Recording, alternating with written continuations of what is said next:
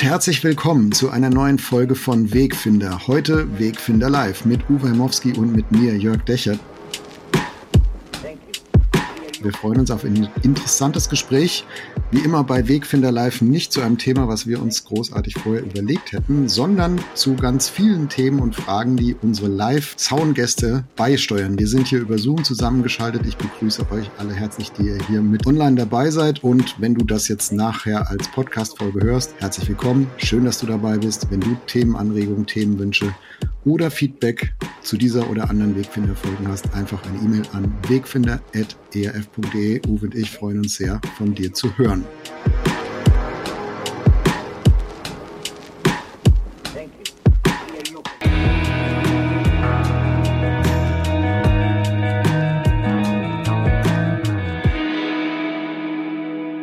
Hallo Uwe, ich grüße dich. Hallo Jörg. Bevor wir so die ersten äh, Fragen aus der äh, von unseren Gästen bekommen, ähm, reden wir mal über Hansi Flick. Also Sonntagmorgen war, war er noch im Amt als Bundestrainer und äh, wenige Stunden später war es nicht mehr. Und ja, wie ging es dir, als du das gehört hast? Erleichterung? Hast du dich gewundert, wieso jetzt ein Trainer dran schuld ist, wenn eine Mannschaft schlecht spielt? Also erstmal, ich bin Fußballfan. Ich habe auch lange Jahre in meinem, äh, meiner Jugend Fußball gespielt und dann immerhin mal bis Bezirksliga. Das ist ja nicht so ganz groß, aber das war schon, war schon immerhin was. Also Fußball hat mich immer interessiert. Und ähm, es ist ja wirklich eine verrückte Kiste. Du hast einen Trainer, der bei den Spielern komplett beliebt ist. Ja, die alle sagen, der ist toll, der ist super der hat so einen guten Draht zu seinem Chef, dass der ihn, dass er ihn anruft nach dem Sieg, nach seiner Entlassung und ihm zum Sieg gratuliert. Und trotzdem war die Notwendigkeit da, dieses Puzzlestein rauszunehmen und im nächsten Spiel gewinnen die. Ähm, es ist schon irgendwie eine, eine Dynamik, wo du daneben stehst und sagst, wie kann das eigentlich sein? Wie kann sowas passieren? Ja, was sind das für Systeme? Ich finde den Flick total sympathisch, es tat mir für den leid. Auf der anderen Seite merkst du, ne, äh, so eine Fußballnation wie Deutschland hat irgendwie den großen Frust. Aber ja, ich fand die Umstände auch total verrückt. Also da ist gerade ein Basketballfinale, wo wir zum ersten Mal Weltmeister werden und während der zweiten Halbzeit tickert da irgendwie die Meldung raus, Hansi Flick entlassen. Weil manche denkst, Leute, Leute, könnt ihr nicht ein klein bisschen abgestimmter agieren? Tja, also ich meine, Spieler, die Spieler haben ja eine hohe Qualität, die haben sie ja unabhängig davon, ob sie in der Nationalmannschaft spielen oder in ihren Vereinen spielen, die ja durchaus sehr erfolgreich sind, auch in europäischen Wettbewerben. Also das, das, das finde ich auch ein bisschen spooky und, und auffällig, wie viel sich manchmal so auf eine Person konzentriert. Aber manchmal finde ich es auch unfair. Das ist ja auch in Firmen so oder in Konzernen oder manchmal auch in Kirche und Gemeinde. Ne? Äh, konzentriert sich viel dann auf die Pastorin oder den Pastor und sagt hier, wenn der doch anders wäre, dann wären wir alle anders. Und manchmal stimmt das auch sogar. Ähm, also Hansi Flick finde ich jetzt so ein Beispiel. Du nimmst so einen Puzzlestein raus und auf einmal gerät so ein ganzes System, so ein ganzes Gefüge, äh, verschiebt sich und es werden Dinge möglich, die vorher nicht möglich waren. Und trotzdem finde ich es unfair, das auf eine Person zu projizieren. Ne? Also ich meine, Hansi Flick hat ja nur nicht in der Kabine gestanden und gesagt, jetzt guck mal, dass wir schlecht spielen. Also auf der einen Seite denkst du, so, so Führungskräfte haben eigentlich gar nicht so viel Einfluss, aber manchmal ist es dann doch ein entscheidender Puzzlestein. Wir gucken mal, wie viele Puzzlesteine heute noch so fallen. Das war mal unser Anfangstalk äh, und ihr habt schon hier fleißig die ersten Fragen in die in die Q&A reingeschrieben und da werden wir uns doch mal durcharbeiten. Äh, Uwe, die erste pick ich mir mal raus von Francis, die schreibt: Was glaubt ihr, wie steht Gott zu Suizid? Vergibt er? Uwe, du hast in letzter Zeit mit Tod mehr zu tun gehabt. Du hast in deiner Biografie mit Tod zu tun gehabt, auch mit Suizid zu tun gehabt. Äh, weiß nicht, ob du gleich antworten möchtest, sonst kann ich auch noch mal was dazu sagen. Also du hast es ja angesprochen. Ich habe vor kurzem meinen großen Bruder verloren. Wir haben dazu auch eine Folge gemacht zum Thema Trauern. Und ich habe tatsächlich auch mal einen Bruder durch einen Suizid verloren. Ähm, also meine beiden Brüder leben nicht mehr. Insofern äh, könnte das jetzt eine sehr, sehr persönliche Antwort geben, die möchte ich aber nicht geben, ähm, sondern ich möchte gerne ähm, über Jochen Klepper reden. Ich weiß nicht, ob ihr Jochen Klepper kennt, den Liederdichter und Romancier, ein großes Buch geschrieben, Der Vater, ein Roman über mhm. Friedrich den Großen, sehr bekannt. Viele Kirchenlieder äh, singen wir bis heute von Jochen Klepper. Und Jochen Klepper hatte eine jüdische Frau, die schon eine Tochter mit in die Ehe gebracht hat. Und die beiden sind so sehr an die Grenze gekommen. Alle Leute wurden um sie herum verhaftet. Sie hatten keine Chance mehr auszureisen und so, dass sie, dass sie so gesagt haben, also wir werden das nicht ertragen. Wir können nicht ertragen, wenn wir sehen, wenn wir uns vorstellen, dass unsere Tochter gefoltert wird, was die Nazis anstellen. Wir flüchten jetzt aus dieser Welt zu unserem himmlischen Vater. Ähm, das heißt, für die drei, die sich das Leben genommen haben, war das der unmittelbare Weg zu Gott. Sie haben gesagt, wir ertragen es hier nicht und wir gehen jetzt zu Gott. Und das finde ich eine ganz, ganz interessante Perspektive, weil, weil wir normalerweise in der Frage steckt ja schon mit, wenn Gott das vergeben soll, dass ein Suizid an sich eine Sünde sein muss. Das ist ja alte Kirchenlehre. Früher wurde man außerhalb der Kirchenmauern dann nur begraben. Ein, ja. ein, ein Selbstmörder kam nicht auf den Friedhof. Ähm, aber dahinter steckt natürlich eine Bewertung mit, die nicht notwendigerweise da drin stecken muss. Wir wünschen uns alle, dass ein Mensch lebt. Wir wünschen uns alle, dass ein Mensch äh, gesund ist. Aber der Suizid kann ja tatsächlich auch einfach als der einzige Ausweg in einer total bedrohlichen Situation da sein. Das merkt man am Lebensende, da sind diese ganz großen Fragen. Deswegen wäre für mich die viel größere Frage nicht die, vergibt Gott das oder nicht, weil da schwingt schon mit, dass wir das irgendwie bewerten und zwar als Schuld bewerten. Natürlich vergibt Gott. Äh, das ist überhaupt gar keine Frage. Wenn Christus auf die Welt gekommen ist, um alle Schuld zu vergeben, dann wird er gerade den Menschen, die komplett am Ende sind und vor allen Dingen denjenigen, die ihre Hoffnung darin haben, zu ihm zu kommen, äh, nichts Böses tun wollen. Davon bin ich zutiefst mhm. überzeugt. Was ich aber viel wichtiger finde, ist, wie kommt es, dass Menschen in so eine Situation kommen? Wie kann das passieren? Was ist damit verbunden? Wie können wir damit umgehen? Ich weiß noch, bei, bei meinem Bruder war jetzt doch noch mal kurz persönlich. Du machst ja natürlich richtig lange einfach auch Vorwürfe, ne? Also ja, hätte ich das hätte sehen ich, müssen, hätte ich was hätte tun ich das können. erkennen können. Genau. Ja. Also ich finde es richtig schwer. Ja, soweit ja. mal von mir, ja. Ja. Also meine, als ich die Frage gelesen habe, war meine erste Reaktion, ich gesagt, warum sollte er nicht? Ja, genau, es gibt diese Geschichte mit ne, nicht christlich beerdigen, das ist aber, das sind Zeiten, die liegen lange hinter uns. Ähm, ich kann verstehen, warum man das als Schuld empfindet und sagt, äh, wenn ein, ne, wenn, wenn du keinen anderen umbringen sollst, dann ist sich selber umbringen ja auch nicht so viel anders, also könnte das doch schuldhaft sein, also könnte das doch für Gott äh, ein, ein Thema sein. Ähm, ich kann mir nur zwei Konstruktionen vorstellen, wieso äh, Gott Suizid nicht vergeben sollte. Die erste wäre, ähm, dass es eine unvergebbare Sünde ist. Das finde ich nirgendwo in der Bibel. Und ich bin voll bei dir. Die, die meisten Menschen, die sich das Leben nehmen, tun das aus einer irren seelischen Bedrängnis, von der ich keine Ahnung habe und nicht aus Leichtfertigkeit. Ähm, oder die zweite Konstruktion, die ich mir vorstellen kann, ist, dass man sagt, na ja, der Mensch konnte ja nicht mehr um Vergebung beten, denn er war ja schon tot. Aber das wäre für mich ein mechanistisches Verständnis von, von Gnade und von Vergebung, als, als ginge es um ein, ein Ritual, wo ich ein bestimmtes Gebet sprechen können muss, damit Gott dann vergeben kann.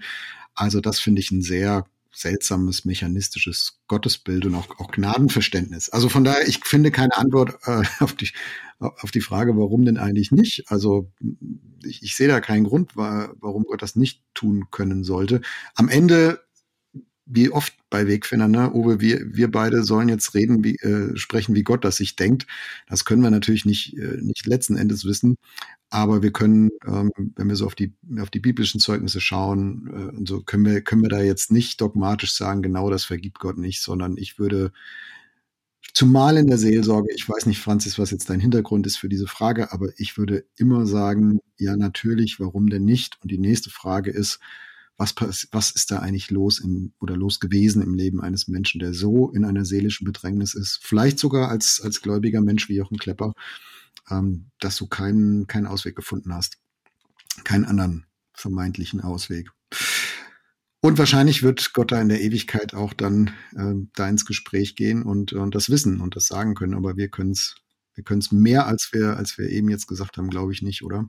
Nee, tatsächlich nicht. Ich kann, also wie gesagt, ich, ich, ich würde, mir ist nochmal wichtig, dass man im Blick hat, dass dieser Grundgedanke, ähm, das zu bewerten und Suizid ist Sünde und so und die dann eben nicht mehr vergeben kann, der ist tatsächlich mechanistisch und das ist einer, der ist aus der Geschichte erst geboren.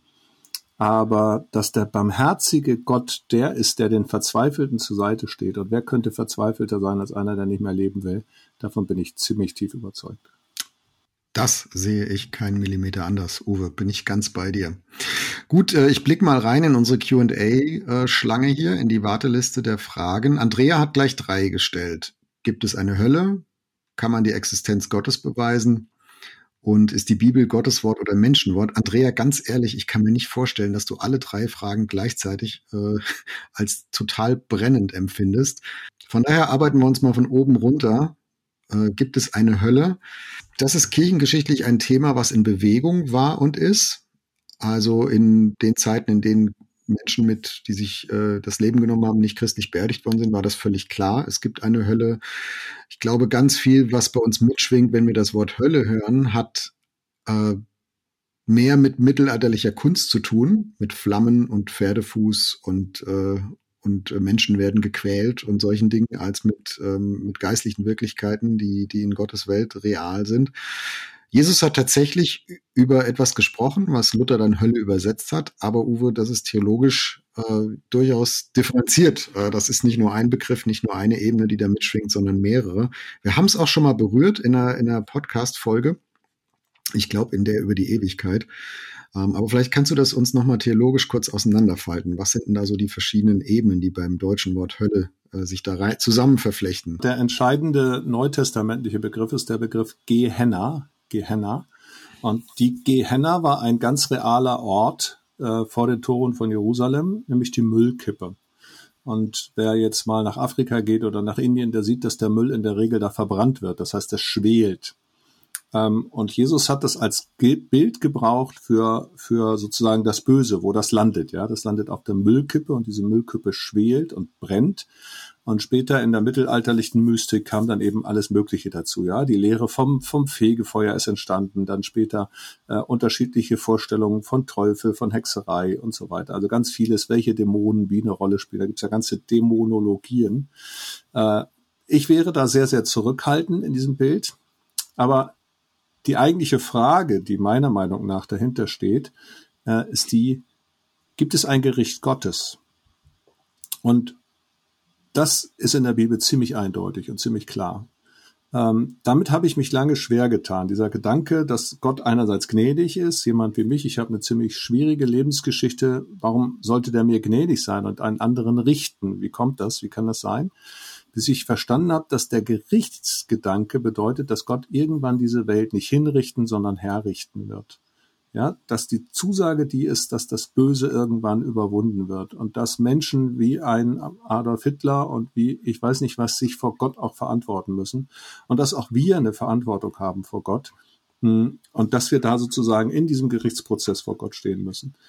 Wo wir dann landen sozusagen, das ist ein biblisches Bild, das Jesus mit der Gehenna beschreibt, aber das war so also keiner von uns würde sagen, Gott ist tatsächlich tatsächlich äh, ein Hirte im Hirtenmantel, wenn Jesus dieses Bild gebraucht, sondern es ist ein Bild, es ist ein Gleichnis.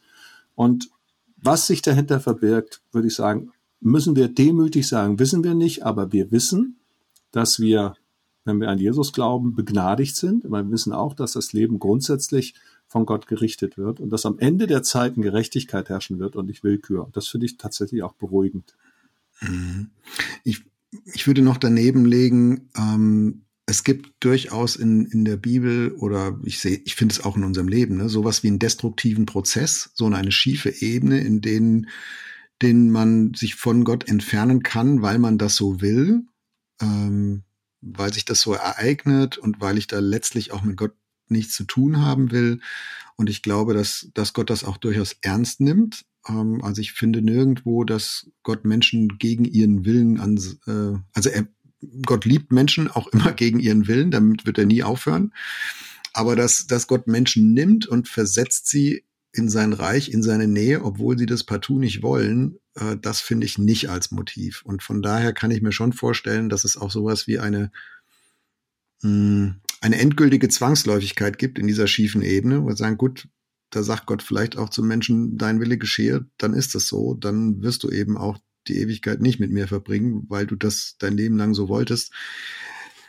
Aber viel weiter würde ich da noch nicht mehr gehen und die Frage wird ja, ich will jetzt äh, Andrea dir da nicht, das nicht unterstellen, aber ähm, wenn mir die Frage so in der Vergangenheit gestellt wurde, dann, dann kam es oft daher, äh, dass man gerne sortieren würde, ne? Wer ist jetzt da drin und was genau passiert da? Und da, Uwe, würde ich auch sagen. Also das da, da steht man dann eher auf dem Boden theologischer Traditionen als auf dem Boden von, von Dingen, die Jesus im Neuen Testament gesagt hat. Das sind oft so Systeme, die, die man ich, sich irgendwie systematisch theologisch zusammenbauen muss und ähm, die sind aber nicht zwingend genau so. Also alles, was Eschatologie ist in der Bibel, also die Lehre von der Endzeit, von der Zukunft, ähm, das ist immer auch so ein bisschen modellhaft, skizzenhaft. Das ist wie so eine, wie so eine optische Täuschung, wo du den Eindruck hast, so richtig passt es nicht zusammen wir kriegen es auch nicht hin. Äh, wir müssen mit diesen Bruchstücken erstmal leben und können nur so ein paar Schlaglichter nehmen. Also was du gesagt hast, Gott ist 100% gnädig, Punkt. Gott schafft 100% Gerechtigkeit am Ende, Punkt. Gott respektiert den freien Willen des Menschen, Punkt. Also, und ich kriege diese drei Dinge aber nur mh, hm, schwierig zusammen und schon gar nicht in einem Begriff wie Hölle. Noch, noch kurz, es gibt noch zwei andere Begriffe. Also Gehenna habe ich bewusst genommen jetzt, äh, ist ja auch spontan mal ein bisschen nachdenken, weil das sozusagen das Bild des, des Feuers ist. Ja, wenn wir auch an den Feuersee denken, der Offenbarung, also ist quasi das schwelende Feuer. Die anderen Begriffe, der hebräische heißt Sheol, und ein anderer Doppel, anderer äh, Sheol wird im Griechischen dann in alten testamentlichen Übersetzungen auch oft als Hades bezeichnet. Das habt ihr vielleicht mhm. auch schon mal gehört.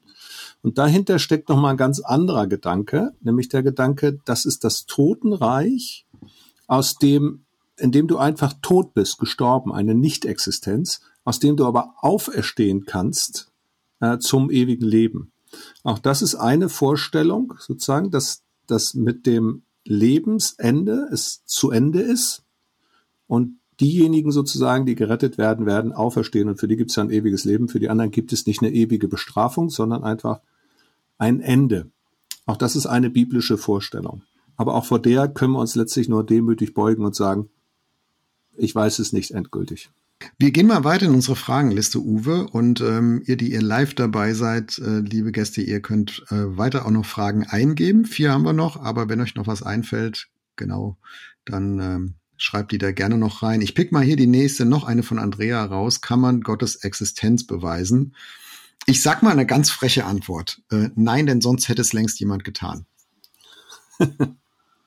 also das finde ich irgendwie zwangsläufig, wenn es einen Gottesbeweis gäbe, der, der gegen alle Zweifel und Fragezeichen Bestand hätte, ähm, dann wäre ganz sicher irgendein gläubiger Mensch in Jahrtausenden der, der Menschheitsgeschichte aufgestanden und hätte das getan und dann müssten wir jetzt, müssten alle Atheisten und Agnostiker wieder besseres Wissen das sein. Das ist aber nicht so.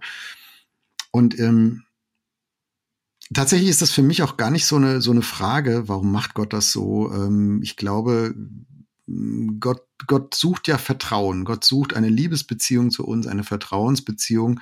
Und Vertrauen ist nicht mehr möglich, wenn sich der andere aufdrängt, aufdrückt. Und ähm, bei Jesus kann man das wunderbar sehen, finde ich. Jesus hat immer wieder Menschen einfach gehen lassen, ziehen lassen. Zum Beispiel den reichen Jüngling, ne, der gefragt hat, wie kann ich denn jetzt das ewige Leben kriegen? Wie kann ich denn bei Gott sein? Und Jesus sagt, ja, gib alles den Armen, dann folgen mir nach, dann passt das. Und der geht weg. Und Jesus sieht ihm nach und ähm, lässt ihn gehen. Also er hält ihn nicht auf. Er sagt ihm nicht, du, ich beweise dir jetzt mal, dass, wie das hier alles wirklich ist. Und da finde ich, wenn Jesus das offen lassen kann im Leben von Menschen, dann will ich das auch können. Dann will ich das auch offen lassen. Es sei denn, Uwe, du hast jetzt einen Gottesbeweis. Also das wäre jetzt die berühmteste Wegfinderfolge aller Zeiten, wenn du das jetzt machst.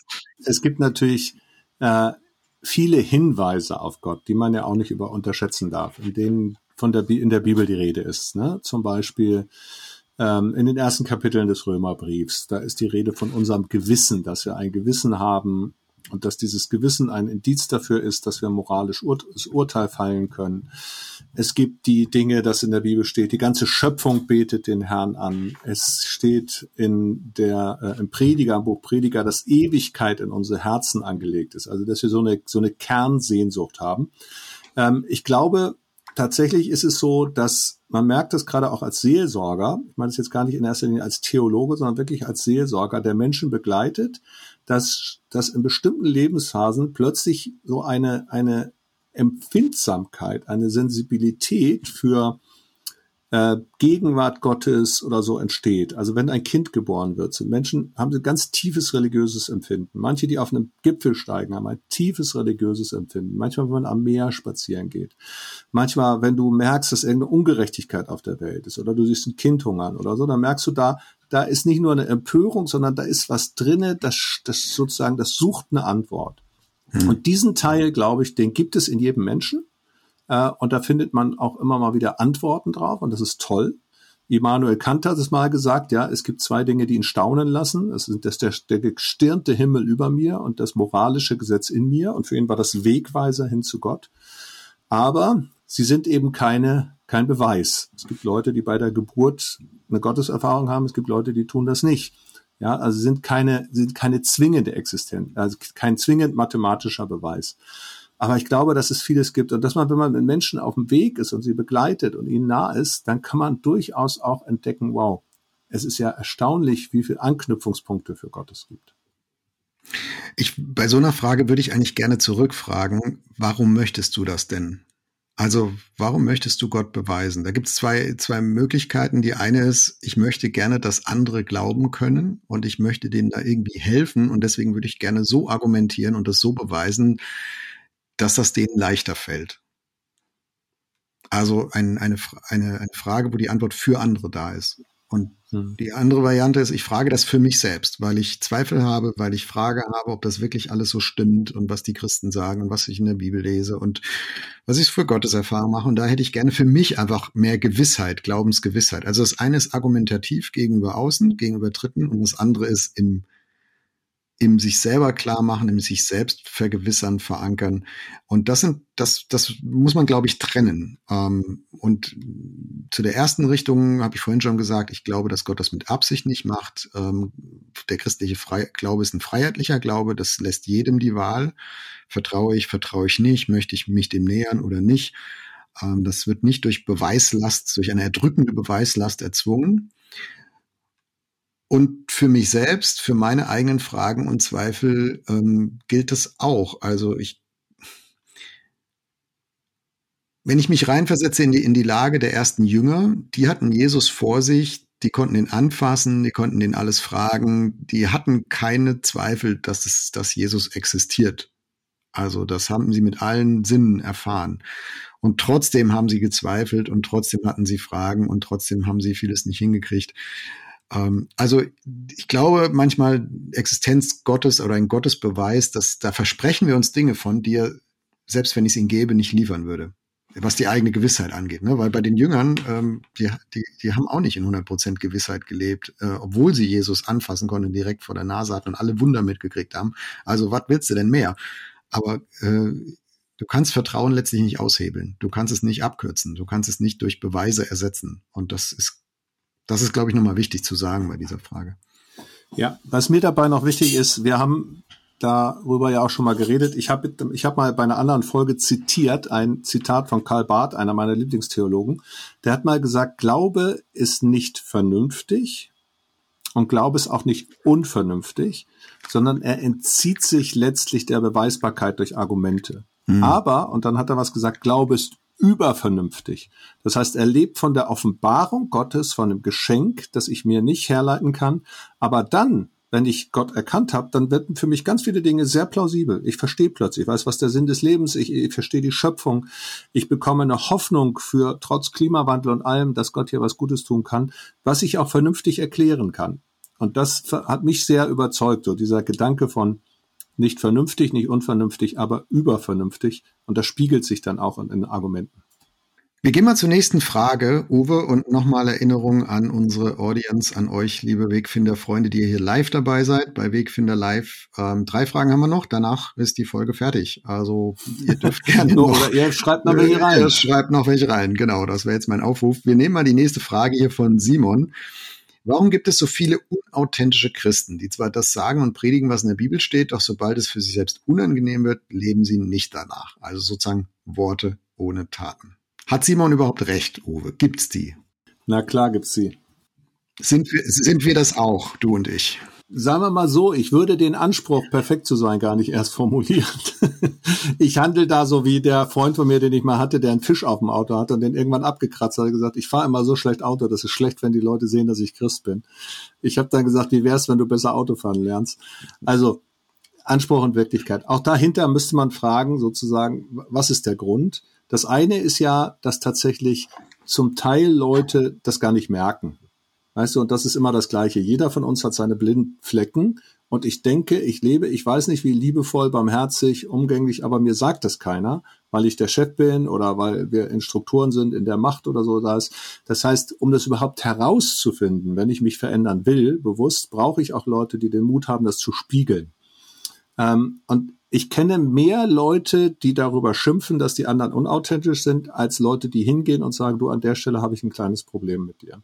Mhm. insofern wäre meine erste Sache, meine erste Antwort, ich glaube, es gibt viele Menschen, die würden etwas verändern, wenn sie wüssten, dass die anderen das mitkriegen, wenn die anderen sie darauf ansprechen, wenn sie selber das merken könnten. Insofern meine erste, nicht, nicht als Antwort, warum es die gibt, sondern als Hinweis, wie es sich verändern könnte, spiegelt es den Menschen, gibt es ihnen zurück, sagt es ihnen. Weil das kann echt einen Aha-Effekt haben, das kann echt manches auf, aufwachen. Hm. Ich weiß noch, kurz nachdem ich Christ geworden war, ich war so ganz euphorisch für Jesus und so weiter. ähm, also die Leute um mich her, das war nicht so leicht. Und dann habe ich meine Erzieherausbildung gemacht und während der Ausbildung kam dann, am Ende der Ausbildung kam eine junge Frau zu mir und sagte, du Uwe, du hast so viel von Jesus geredet und ich fand das echt total faszinierend. Und ich würde eigentlich auch gerne Christ werden, aber muss ich dann so werden wie du? Ja, aber das war so eine Klatsche und ich habe dann natürlich gefragt, was meinst du denn und so. Und das war hilfreich, super hilfreich. Ja. Ähm, zum Beispiel mir gesagt, du kannst überhaupt nicht zuhören, ja, du textest immer alle nur zu, wie wär's mal mit zuhören? Das war eine richtig hilfreiche Geschichte. Mhm.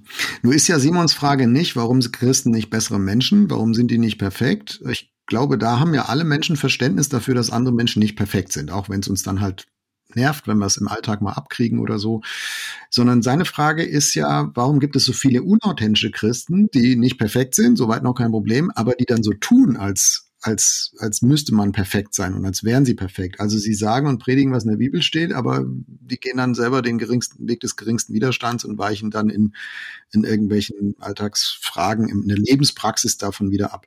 Und da, glaube ich, ist die Ursache noch eine Schippe tiefer. Ich ich glaube, im letzten ist es unverstandene Gnade. Also, oder dass, dass wir, dass wir Gnade nicht richtig tief genug verstehen. Also ich karikiere es ein bisschen. Ich bin Christ. Ich weiß theoretisch, ähm, ja, jetzt hat Gott mir ja vergeben und jetzt bin ich ja berufen, in seinem Reich zu leben und ihm zu folgen. Und jetzt kriege ich es nicht ganz hin. Jetzt passieren Leben, äh, Dinge in meinem Leben, in meinem, in meinem Alltag, die sind nicht so ganz Jesusmäßig. Die passen da eigentlich nicht dazu. So und anstatt jetzt zu sagen, oh gut, da, da habe ich gesündigt, da ist Mist passiert, ähm, hey, sorry, ich bitte um Vergebung, Jesus hilft mir, ich stolper und stehe wieder auf und gehe weiter. Greift so ein Mechanismus, das jetzt nicht sein kann, was nicht sein darf. Und dann fange ich an, das zu verleugnen und darüber hinwegzubügeln. Und dann baue ich sowas auf, was, was Jesus dann gegenüber den Pharisäern Heuchelei nennt und auch zutiefst kritisiert. Das ist eine seiner Hauptvorwurfspunkte, die er, die er manchmal gegenüber Menschen hat. Äh, Heuchelei. Also Jesus kann mit ganz viel Sünde umgehen, aber nicht mit Heuchelei. Und ich glaube, manchmal ist es in Kirchengemeinde andersrum, ne? Also, dass wir, dass wir die Fassade perfekt beherrschen, aber dass wir mit unserer eigenen Sünde und Schrägheit nicht wirklich gut umgehen können. Und gut umgehen würde in dem Fall für mich heißen nicht, sie passiert nicht, sondern hey, sie passiert, ich bitte um Vergebung, ich stehe auf und gehe weiter. Also, Sündigen und Vergebung ist nicht Gottes Traum für mein Leben, aber Sündigen und Vergebung ist Standardprogramm äh, für Christen in dieser Welt, solange wir noch nicht im Himmel sind. Und ich wünsche mir das eigentlich für unsere, unsere Kirchen und Gemeinden und wie wir miteinander umgehen, dass das normaler wird. Ähm, und dann, glaube ich, ähm, wird es auch authentischer. Also es gibt ja einen Grund, warum man auch unauthentisch ist. Es gibt ja einen Grund, warum man das versteckt. Und ich glaube, das ist manchmal vielleicht unverstandene Gnade. Also, dass man vom Gottesbild her denkt, ah, so, Gott hat mir zwar meine Vergangenheit vergeben, aber ab jetzt muss es echt gut laufen, sonst bin ich raus. Oder dass der Kontext drumherum, das Gemeindesystem, die Gemeindeprägung das nicht zulässt, ähm, weil, weil alle nur mit Fassade rumlaufen und denken, boah, wenn ich jetzt hier sage, was wirklich Sache ist, dann schmeißen die mich raus. Und das gibt's ja auch manchmal. Hm. Ja. Gut, wir gehen weiter zur nächsten Frage. Nochmal, Francis, dürfen Menschen, die sich nach Gewalterfahrungen in einer Ehe scheiden lassen, wieder heiraten oder gilt das nur bei Untreue? Jetzt müssen wir, glaube ich, mal zwei Dinge auseinandernehmen, Uwe. Ne? Also das Thema Scheidung und das Thema Wiederheirat sind im Neuen Testament zwei Dinge, die erstmal, die würde ich, glaube ich, gerne erstmal getrennt betrachten und bewerten. Fangen wir mal mit der Scheidung an. Also dürfen Menschen, die sich nach Gewalterfahrung in einer Ehe scheiden lassen. Bis dahin, ähm, okay, nicht okay. Was denken wir darüber? Um es mal direkt mit einem biblischen Bezug zu sagen, ähm, Jesus sagt ja, ihr sollt die Ehe nicht scheiden, es sei denn wegen Ehebruch. Das Wort, das da steht, ist Pornea, tatsächlich, also Unzucht, Porno, ne, kennen wir ja. Ähm, und daraus wurde dann ganz oft so eine kirchengeschichtliche Lehre auch, also ja, wegen Untreue, das ist erlaubt, aber alles andere, das muss man dulden, da muss man da sein und so weiter. Ähm, das ist mir aber zu singulär auf eine Stelle bezogen. Wenn ich die Idee angucke, die beiden sollen ein Fleisch sein, sie sollen füreinander da sein. Wenn ich mir die Haustafel im Epheserbrief angucke, wo es heißt, dass die Frau dem Mann dienen soll, aber Christus, der seiner Frau dienen soll, äh, der Mann, der seiner Frau dienen soll, wie Christus der Gemeinde gedient hat, da muss ich sagen, wenn dieses Konstrukt durch Gewalt, durch Unterdrückung, durch Macht äh, äh, in irgendeiner Weise missbraucht wird, das, was Gott sich unter Ehe vorstellt, dann ist es das gute Recht des Ehepartners, der Gewalt erfährt, sich scheiden zu lassen. Also der Punkt Scheidung bedeutet ja sozusagen, also wie gesagt, man kann es an Pornea festmachen, aber wenn ich den Ehebegriff weiterfasse als das, was Gott sich im Ganzen denkt, und da ist jemand anderes, der bricht diesen Bund und der hält sich nicht an die Verabredung, und der ist nicht das, was Gott, was er nach Gott sein soll, dann muss der andere Mensch da raus dürfen. Jetzt mal rein, rein theologisch exegetisch. Ich würde noch einen Schritt weiter gehen und sagen, er, er muss da raus, unbedingt. Auch das war, glaube ich, in, in phasenweise in, in bestimmten Frömmigkeitsprägungen, in manchen Gemeindeformen auch unter der Decke. Ich glaube, das war ein Tabu, wenn da äh, meistens ja Männer äh, Frauen schlagen, dass die Frauen sagen, ja, aber ich bin ja christlich verheiratet, ich darf da nicht raus. Ich würde sagen, unbedingt raus. Also, weil also so andauernde Gewalt im Nahfeld, in einem engen Beziehungsfeld, die, die zerstört ja Leben. Die zerstört nicht nur ähm, den, den ehelichen Frieden sozusagen, sondern die macht Menschen kaputt. Und Gott möchte nicht, dass Menschen kaputt gehen. Äh, und schon gar nicht, um, um irgendein Bild von Ehe aufrechtzuerhalten, damit die anderen äh, da keinen Anstoß nehmen oder so. Also es ist ein bisschen verwandt mit der Frage, die wir eben hatten. Also sorry für den Einwurf, aber ich würde sagen, nicht, nicht nur raus dürfen, sondern also es ist eine Frage an die Seelsorge, ne? Aber ich würde sagen, immer also wenn, wenn jemand die Ehe so mit Füßen tritt, weil er seine Frau mit Füßen tritt, dann kann ich der Frau nur empfehlen, ey, wenn es irgendwie geht, raus. Genau, das wäre mein zweiter Teil gewesen. Ne? Also das eine, dieses theologische, nicht auf das Wort Pornea, Ehebruch und Zucht fixieren, sondern Ehe ist weitergedacht und der Ehebruch ist auch weiter zu verstehen. Das zweite, da wäre ich genau bei dir. Leute, wenn du Opfer von Machtmissbrauch wirst, dann musst du da raus. Dieses System macht dich kaputt. Raus, raus, raus. Das heißt nicht, dass es nicht irgendwie der andere an seine Grenzerfahrung kommt, dass man sich wieder versöhnen kann, aber wenn es ein Mechanismus ist, in dem die Gewalt sozusagen legitimiert wird und dazugehört oder derjenige sich nicht unter Kontrolle hat und auch nicht bereit ist, irgendwie eine Therapie oder sonst was zu machen, raus. Sonst geht man kaputt. Und meistens auch die Menschen um einen her. Ja, Gewalterfahrungen machen Menschen so klein, machen Menschen so, machen so viel kaputt von dem, was Gott sich eigentlich vorstellt. Deswegen unbedingt raus. Zweite Frage, darf man wieder heiraten? Da gibt's natürlich keine wirkliche Analogie in der Bibel. Es gibt nur den Umstand, dass Paulus von den Witwen redet. Also nicht von den Geschiedenen, nur von den Witwen. Und bei denen sagt er, äh, wenn sie sich nicht enthalten können, wenn sie das brauchen, wenn sie, ne, dann sollen sie wieder heiraten. Und wenn ich mir das überlege, also Paulus ist hier an der Stelle einer, der einfach sagt, Leute, wenn dein Leben so ist, dass deine sexuellen Bedürfnisse, deine Sicherheitsbedürfnisse, deine Zärtlichkeitsbedürfnisse, deine Austauschbedürfnisse und so weiter so sind, dass du alleine verzweifelst, dann heirate doch bitte. Und wenn ich jetzt künstlich sage, ja, das gilt aber nur für Witwen und nicht für andere, nee, das ist eine anthropologische Grundaussage, das gilt für Menschen. Deswegen der gute Gott will Menschen was Gutes und es ist nicht gut, dass der Mensch allein sei. Deswegen ist es nur richtig zu sagen, wo ist eine neue Möglichkeit.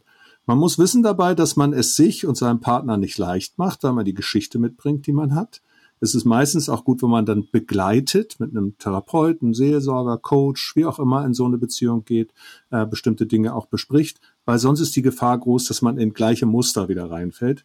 Aber auf jeden Fall ist es, ist es, äh, ja, das ist sogar etwas vom Heilsamsten, was es gibt. Jemand hat mal gesagt, Beziehungen, Beziehungsverletzungen können nur in einer Beziehung wieder heile werden. Aber man betritt sie halt auch mit einer Menge äh, Gepäck im Rucksack. Ist ja klar, eh im Leben immer schon so. Ne? Und eine zweite Ehe ist nicht unbedingt leichter als eine erste Ehe. Äh, aber mit Begleitung und äh, Gnade und so weiter äh, kann es auch gelingen. Also ich kenne auch, kenne auch Menschen, die sich echt schwer getan haben mit der Frage, nochmal zu heiraten, weil sie sagen, wir haben es einmal in den Sand gesetzt, wir haben Angst davor, dass es nochmal passiert aber wir mögen uns, wir lieben uns, was machen wir denn jetzt? Also genau das, was du gesagt hast, ne? die empfunden haben, wir brauchen da Hilfe, wir brauchen Support. Ähm, eigentlich wollen wir miteinander und beieinander, aber wir wollen nicht nochmal eine, eine Ehe irgendwie beschädigen und, und da, da mhm. würde ich dann auch mal das Wort von Jesus nehmen vom Sabbat. Ne? Der Sabbat ist äh, für den Menschen da und nicht umgekehrt. Da würde ich auch sagen, die Ehe ist für den Menschen da und nicht umgekehrt. Es geht nicht darum, eine, eine Institution zu retten, sondern es geht darum, dass es, dass das menschliches Leben sich entfalten kann. Dafür hat Gott Ehe gestiftet. Äh, und nicht Menschen müssen sich so verbieten, dass das mit der Ehe halt irgendwie funktioniert. Wir gehen noch mal weiter. Äh, wir gehen mal ins, ins Arbeitsleben. Äh, Clara hat eine Frage hier in den Chat reingeschrieben. Kann ich für einen Arbeitgeber oder eine Einrichtung arbeiten, wenn ich nicht mit allen Werten übereinstimme? Und äh, wenn das so ist, wie verhalte ich mich denn dann? Jörg, du bist ja Vorstandsvorsitzender. Wie ist das bei dir? Wie viele Mitarbeiter gehen, weil sie nicht mit dir klarkommen? Ja, das ist ja eine andere Frage, als ob sie mit den Werten nicht übereinstimmen. Ähm, also, ich bin Arbeitgeber als Vorstandsvorsitzender oder ich spähe für einen Arbeitgeber. Ich leite eine Einrichtung, wenn man ERF äh, der Sinnsender mal als Einrichtung bezeichnen will. Und wir haben sogar Unternehmenswerte, fünf Stück, die findest du auch bei uns auf der Webseite erf.de und dann auch über uns. Da kann man mal gucken, Werte wie nachhaltig, neugierig, zugewandt, äh, verbindend, kompetent. Ähm, und das Werte sind ja immer so eine Sache, die sind die sind immer so ein bisschen auf Spannung formuliert. Ne? Also wenn die, wenn die beschreiben, was alle sowieso immer machen, dann brauche ich die eigentlich nicht. Ähm, wenn die aber so nur auf irgendwelchen Hochglanzfolien stehen und man sich nicht nach denen ausstreckt, weil die so weit weg sind, äh, so ideal, so ideal, so moralisch überfliegermäßig, dann bringen sie auch nichts, weil jeder sagt, haha, ja, das haben die da hingeschrieben, aber in der Praxis, ganz ehrlich, das kannst du auch vergessen. Also Werte werden unnütz, wenn sie nur beschreiben, was sowieso immer schon ist und sie werden auch unnütz, wenn sie beschreiben, was niemand je erreichen kann. Äh, und dann sehen sie Zynismus, auch bei Arbeitnehmerinnen und Arbeitnehmern, weil alle sagen, ey, das ist doch Theater, ja. Und dann sind wir wieder beim Thema unauthentisch. Also von daher, Werte haben immer so die Aufgabe, ein bisschen nach vorne zu zeigen, mich ein bisschen in Entwicklungshaltung zu bringen. Und bei einem Arbeitgeber oder jetzt wie bei dir, Clara, in der Einrichtung, ähm, haben Sie die Aufgabe auch, das Ganze, die ganze Mitarbeiterschaft, die Führungskräfte, alle so ein bisschen nach vorne zu ziehen? Und ein bisschen nach vorne ziehen heißt halt auch, es gibt immer so Ecken, wo es noch nicht so ganz ist, wie das in Werten mal formuliert ist. Das ist noch nicht schlimm. Schlimm ist nur, wenn es allen egal ist. Weil dann nimmt man die Werte eigentlich nicht ernst. Werte ernst nehmen heißt nicht, ich lebe sie perfekt, sondern Werte ernst nehmen heißt, da will ich hin. Und ich weiß, dass es eine Reise ist, dass ich üben muss und ich werde Fehler machen. Auch als Führungskraft mache ich viele Fehler und fall hin und stehe wieder auf und dann geht's weiter. Aber ich gebe das Ziel nicht auf. Also das ist erstmal, das finde ich erstmal wichtig zu sagen für Werte bei einem Arbeitgeber oder bei einer Einrichtung. Und überall, wo Menschen zusammenleben, zusammenarbeiten auch, äh, können sie, glaube ich, nicht in allen Wertvorstellungen 100 Prozent übereinstimmen. Das geht in der Kirchengemeinde nicht, das geht am Arbeitsplatz nicht, das geht ja noch nicht mal in einer Familie. Das finde ich noch nicht schlimm. Die Frage ist, wie groß ist der Überlapp und wie groß ist der Dissens und will man da grundsätzlich völlig verschiedene Dinge? Also wenn du zum Beispiel ähm, in, einem, in, einem, Altersheim arbeitest und du wünschst dir, dass das, äh, dass die Pflege nach, nach christlichen Maßstäben, äh, nach einem christlichen Menschenbild sich ausrichtet, das ist aber vielleicht ein Träger, dem das völlig wurscht egal ist, dann kann es gut sein, dass du da in Konflikte reinläufst. Und das ist der zweite Teil deiner Frage, Uwe, den darfst du dann beantworten wie, wie gehe ich denn damit um, wenn ich das, wenn ich das feststelle, dass das nicht so richtig passt? Ja, aber das, das wäre dann schon ein, ein, grobes Missverhältnis oder eine grobe Kollision von Werten. Wenn dagegen das ein christliches Altersheim ist und dir ist auch wichtig, dass das äh, Pflege nach christlichem Menschenbild äh, stattfindet und du stellst aber fest, oh, wir haben überhaupt keine Zeit für die Pflege, wir hetzen von einem äh, Patienten zum nächsten, von einem Kunden zum nächsten, dann ist das ein noch nicht so ganz gelebter Wert vielleicht, wo man drüber reden kann. Wie, wie geht das denn mit der Zuwendung ein bisschen besser? So, so gut man das halt in der real existierenden Praxis hinkriegt. Also ne, das, das würde ich sagen, es gibt zwei Unterschiede, zwei von, von Wert-Mismatch, von Wertekollision. Der eine ist, wenn es sehr fundamental nicht passt. Und der andere ist, wenn man es einfach noch nicht so perfekt lebt, wie man das selber vielleicht gerne hätte. So, Uwe. Und wie gehst du jetzt damit um, wenn das an deinem Arbeitsplatz nicht so ganz passt? Ähm, das kommt darauf an, warum es nicht passt. Wenn der, also erste Antwort, wenn der Arbeitgeber Werte formuliert hat, zum Beispiel, wir behandeln alle Menschen gleich, aber der Chef lästert über Frauen oder es wird über die, den schwarzen Mitarbeiter gelästert oder so ansprechen. Dann ist die Verantwortung dazu sagen, wir haben hier formulierte Werte, die werden nicht eingehalten. Wir sprechen das an. Ja, wenn es keiner macht, sondern jeder duckt. Es kann sein, dass man rausfliegt, kann sein, kann Konsequenzen haben. Ich denke aber, es ist total wichtig, dass man das macht. Äh, am allerschönsten ist natürlich, äh, wenn das, also wenn das richtig heftig ist, ja, Mitbrauch, Missbrauchgeschichten. Wir haben als NGO, ich arbeite ja bei Tierfund, zum Beispiel auf unserer Website ein sogenanntes Whistleblowing. Das heißt, wenn irgendjemand von einem Mitarbeiter von Tierfund sexuell belästigt wird, unanständig beantwortet, kannst du da anrufen oder eine E-Mail schicken an eine neutrale Stelle, die diesem Verdachtsfall nachgeht. Das ist natürlich die ideale Sache, weil du dann sozusagen nicht persönlich irgendwie haftbar gemacht wirst. Ähm, also da, wenn, wenn es darum geht, dass Werte schlicht nicht eingehalten werden und mit Füßen getreten, dann muss man das anzeigen, melden, darauf umgehen. Das zweite ist, wenn man in einem Rahmen arbeitet, zum Beispiel in einem Krankenhaus sagen, man ist gegen Abtreibung, ich bin hier Hebamme und äh, muss ich das dann machen sozusagen oder finde ich in diesem Kontext eine Nische, wo ich sagen kann, ich bin anders. Und da ist eine Gewissensfrage. Es gibt Leute, die sagen, dann kann ich da nicht arbeiten. Es gibt andere, die können sagen, ja, wenn ich selber es anders machen kann, dann will ich gerade hier ein Zeichen setzen, will gerade hier arbeiten. Das ist unterschiedlich. Und dann ist noch natürlich eine Sache, wenn, wenn ganz grundsätzlich, wenn du zum Beispiel sagst, ich bin absolut Friedensethik, für mich Schwerter zu Flutscharen, für mich darf auf keinen Fall äh, Waffe hergestellt werden und du arbeitest dann bei einem, einem Rüstungsunternehmen, dann musst du sagen, dann musst du gehen. Ja, also wenn da einfach etwas komplett gegen deine Werte läuft, muss man sagen, mache ich nicht. Und das sind jetzt mal nur drei Beispiele. Ähm, es kann also sehr, sehr unterschiedlich sein. Genau. Und ein, ein Werterigorismus, äh, der, der, der jetzt überall sozusagen nach der Werteverletzung sucht und sobald eine findet, sagt hier, das geht so nicht, ist vielleicht auch nicht immer hilfreich. Also im Leben muss man auch immer mit einer gewissen, also das finde ich jetzt nicht unlauter oder unaufrichtig, damit einer gewissen Geschmeidigkeit unterwegs zu sein. Damit meine ich nicht, ähm, schwarz-weiß zu nennen oder weiß-schwarz zu nennen, aber Graustufen wahrzunehmen und auch äh, zu akzeptieren und zu sagen, es gibt nie 100% klare Werte, wo alle nicken und sagen, genau, wir, wir wissen alle, dass wir genau das Gleiche meinen. Aber die Frage ist, wie groß ist der Grad der Abweichung? Das hast du ja eben äh, beschrieben in drei Fällen. Ne? Und ich glaube, Clara, das, äh, das wäre eine Frage, die du dann mitnehmen müsstest mal für deinen Kontext, wie das bei dir ist. Gut, wir schaffen vielleicht noch zwei Fragen. Ich schnapp mir mal hier die nächste von Simon. Wie kann man ein verhärtetes Herz wieder enthärten? Manchmal ist es bereits so lange verhärtet, dass es Auswirkungen auf andere Lebensbereiche hat. Uwe, ich glaube, wir müssen vielleicht erstmal erklären, was ein verhärtetes Herz ist. Das ist ja Lutherdeutsch aus dem Alten Testament. Was ist das eigentlich, ein verhärtetes Herz? das Wort ist mir das erste Mal so begegnet beim Pharao, der Moses ziehen lassen sollte ähm, und dann eigentlich sagt, ja, du kannst gehen, das Volk Israel muss aus der Sklaverei gehen. Und dann heißt es sogar, Gott verhärtete sein Herz. Und dann, dann lässt er sich nicht darauf ein, dann kommen die sieben Plagen und am Ende vom, vom Lied kann Mose dann doch gehen. Ähm, und das ist natürlich eine total verrückte Geschichte, auch theologisch. Was heißt das, wenn Gott ein Herz verhärtet? Was, was bedeutet das? Was steckt dahinter? Aber die Erfahrung ist tatsächlich die, das kennt wahrscheinlich jeder, dass unser moralisches Empfinden wenn wir es unterdrücken, beim zweiten Mal nicht mehr so laut ist. Also wenn ich, wenn ich, wenn ich irgendwie irgendwas stehle oder irgendeine Sache mache, äh, die unerlaubt ist und ich merke, eigentlich in mir ist eine Stimme, die sagt mir, das darfst du nicht machen, dann mache ich es ein zweites Mal und drittes Mal und irgendwann habe ich nehme ich es nicht mehr wahr. Ja, also und dann ist es so, dann ist tatsächlich so, dass ich die Stimme Gottes, die Stimme des Gewissens einfach nicht mehr hören kann, dass da eine Verhärtung ist. Ähm, da wäre wär tatsächlich gut, wir haben das ja vorhin schon gehört, auch mit dieser Authentizität, dass man mal den Mut hat, Leute zu fragen, sag mal, wie nimmst du mich wahr? Was siehst du da? Ich, oder was ist da passiert? Übrigens kann es auch sein, dass Menschen irgendwann sagen, mein Gott ist für mir so weit geworden, so weit weggegangen, aber man hat es gar nicht gemerkt, weil sich das Herz immer mehr verhärtet hat. Das ist die eine Seite. Das ist so, da werden wir schuldig.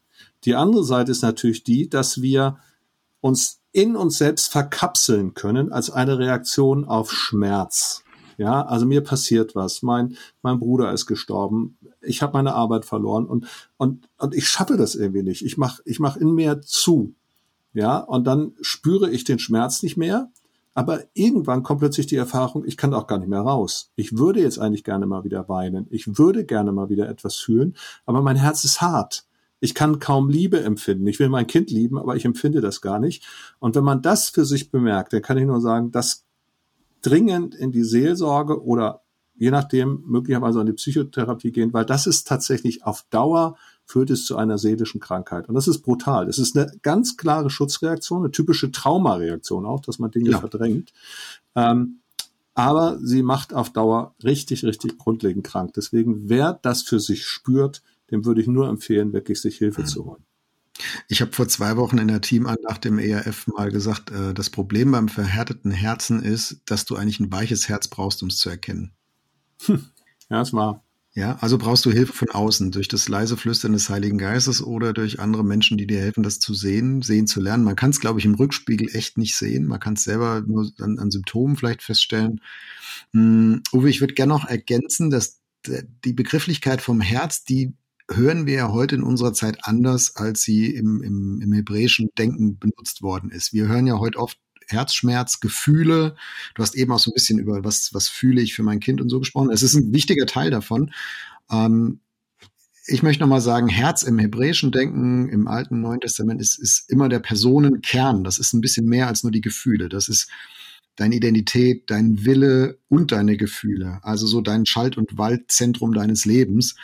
Ähm, es gibt ja diesen Bibelvers, behüte dein Herz, denn aus ihm quillt das Leben. Das drückt es ganz gut aus. Äh, und deswegen kann ein verhärtetes Herz nicht nur heißen, ich habe keine Gefühle mehr für irgendwas, obwohl ich sie doch haben sollte, sondern das kann auch ein, eine Verkrümmung in der eigenen Identität sein oder im Willen, eine, eine so tiefe Sturheit im Leben, die, die mich bindet, wo ich mich selbst binde, wo ich nicht mehr rauskomme, wo ich eine Spurrille bin.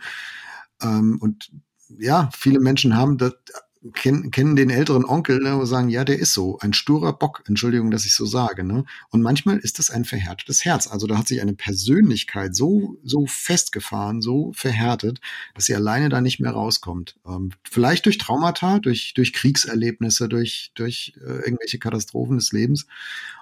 Manchmal vielleicht auch einfach, weil es nie ein Korrektiv gab. Ähm, also da, da will ich, da, da ist mein Hoffnungselement immer, dass, dass Gott es schafft, jedes Herz noch weich zu kriegen, in einem ganz positiven Sinn. Also ich meine nicht weich klopfen, sondern äh, das aufzulösen, ne? aufzulieben durch seine Gnade, durch seine Zuwendung. Ähm, da gibt's in der Bibel ja auch äh, viele Beispiele. Jona zum Beispiel, ne? äh, auch so ein Kandidat für ein hartes Herz, obwohl er eigentlich in, in, in Gottes Dienst unterwegs war. Und wo, wo Gott immer wieder dran arbeitet in diesen vier Kapiteln vom Jona-Buch. Eigentlich, eigentlich arbeitet er mehr am Jona als an den Leuten, zu denen Jona geschickt wird, um da zu predigen. Und es ist immer das Programm, sein, sein Stolz, seine Verhärtung in sich selbst, in seiner Berufenheit und äh, seine Arroganz da, da aufzuweichen. Aber es ist ein Prozess. Und äh, selbst für Gott ist es ein Prozess, weil, weil er unseren freien Willen respektiert, uns, unsere, uns als Menschen respektiert. Und das heißt eben auch, ja, der, der geht nicht mit der Brechstange äh, ran. Er wirbt, er lockt, er, er versucht Einsicht zu erzeugen, aber es, wir als Menschen schaffen wir das auch, uns dagegen zu wehren. Leider. Mhm. Eine Sache vielleicht noch. Ähm, ich hatte ja vor knapp drei Jahren einen Herzinfarkt und zwar eine sogenannte Drei-Gefäß-Krankheit. Das heißt, die drei Gefäße um das Herz herum, die waren verstopft. Cholesterin, ein Lipoprotein, verschiedene Sachen, die da eine Rolle gespielt haben. Und da war ein ganz großer wichtiger äh, Punkt, um mein Herz wieder gut durchblutet zu kriegen, äh, die Adern und das Herz zu versorgen, war meine Ernährung umzustellen. Und ich sage das jetzt mal, der Punkt ist, häufig werden Menschen auch bitter, weil sie zu viel Bitteres zu sich nehmen. Äh, und das habe ich während der Corona-Zeit gemerkt. Also wie ja. viele Leute da über, über WhatsApp-Nachrichten, über YouTube-Videos sich die nächste schlimme Nachricht, schlimme Nachricht, schlimme Nachricht, schlimme Nachricht gegeben haben. Auch das kann das Herz verhärten. Ja, deswegen ist, es hat einfach auch ein Bild ein bisschen damit zu tun, was nehme ich zu mir und eine Entgiftungskur von der ganzen Bitterkeit und dem Spott und der Häme, die kann echt, echt sehr gesund sein. Ja, mega wichtig, mega wichtiges Thema. Was lasse ich eigentlich an mich ran, an meine Person, an mein, meine Gedanken, meine Gefühle? Genau, wäre vielleicht auch mal eine eigene Podcast-Folge. Ähm, das für heute lassen wir es vielleicht mal dabei, damit gut mhm. sein. Ähm, eine Frage noch aus dem Chat von Andrea. Äh, ist die Bibel Gottes Wort oder Menschenwort? Ich wollte schon ein bisschen flapsig sagen, ah ja, beides. Äh, wir haben da zwei Folgen dazu gemacht, Andrea. Ähm, Folge 13 Ghostwriter Folge 41, äh, Schwarz auf Weiß. Da haben wir darüber gesprochen. Ähm, wie, wie hängt das eigentlich zusammen? Warum ist die Bibel nicht eindeutiger? Wie, wie redet Gott eigentlich durch Menschenwort? Vielleicht, Uwe, können noch an dieser Stelle heute zwei, drei Sätze dazu sagen, aber ich möchte schon mal verweisen auf diese beiden Folgen, Folge 13, Folge 41. Da habt ihr es nochmal sehr ausführlich. Andrea, vielleicht hörst du dir die mal auf jeden Fall schon mal an dazu. Nochmal Karl Barth. Karl Barth hat gesagt, das Wort Gottes gibt es in dreifacher Gestalt. Als Person ist es Jesus Christus, als aufgeschriebene Geschichte, die Gott mit, äh, die Menschen mit Gott erleben haben, als die Bibel und als verkündigtes Wort Gottes, in dem es unsere Herzen erreicht durch den Heiligen Geist. Und das finde ich schon ziemlich, ziemlich toll, ja, weil das zeigt, worum geht es im Kern? Es geht um Jesus. Ähm, es geht um die Geschichte, die Gott mit Menschen geschrieben hat und es wird mir zum Wort Gottes, wenn es in meinem Herzen was, was erreicht. Ähm, es ist nicht so in sich ein magisches Buch, aber es ist ein Buch, in dem Gott lebendig ist. Äh, ähm, Im Timotheusbrief lesen wir mal, die ganze Schrift ist von, von Gott eingegeben. Da steht eigentlich Theopneustos, also von Gottes Geist durchdrungen. Das mhm. heißt, dieses Wort hat die Kraft, uns den lebendigen Gott, auch, äh, dass uns der lebendige Gott begegnet. Und das ist Wahnsinn. Und das ist komplett Gottes Wort aufgeschrieben von echten Menschen. Ich mache jetzt mal hier den Sack zu, liebe Freunde, die ja live dabei seid und äh, liebe Wegfinderfreunde, die das nachher in der Folgenprodukt als produzierte Folge hört. Wir haben noch so zwei, drei, vier Kommentare im Chat, die heben wir uns fürs nächste Mal auf oder machen daraus mal eine eigene Folge. Wenn ihr noch Anregungen habt, offene Fragen, sagt hier Uwe Jörg, redet doch mal über Thema XY, schreibt uns gerne eine E-Mail an wegfinder.rf.de und wir sind immer äh, an der Frage dran, was bewegt uns eigentlich persönlich selbst. Und manchmal habt ihr uns auch schon entscheidende Anstöße dabei gegeben, wo wir gemerkt haben, ja, genau, doch, das interessiert uns auch beide. Da machen wir mal eine Folge zu. Also wegfinder.erf.de. Wir freuen uns auf eure Mails, auf eure Post. Und Uwe, ich danke dir sehr für das Gespräch. Mach's gut. Ja, du auch. Ja, mach's gut. Ciao.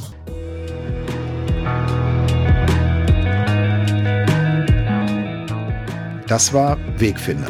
Jesus folgen in einer komplexen Welt. Was nimmst du mit aus dieser Folge? Schreib uns gerne eine E-Mail an wegfinder.erf.de. Und wenn es dir gefallen hat, empfehle uns deinen Freunden weiter. Wegfinder ist ein Podcast von ERF der Sinnsender.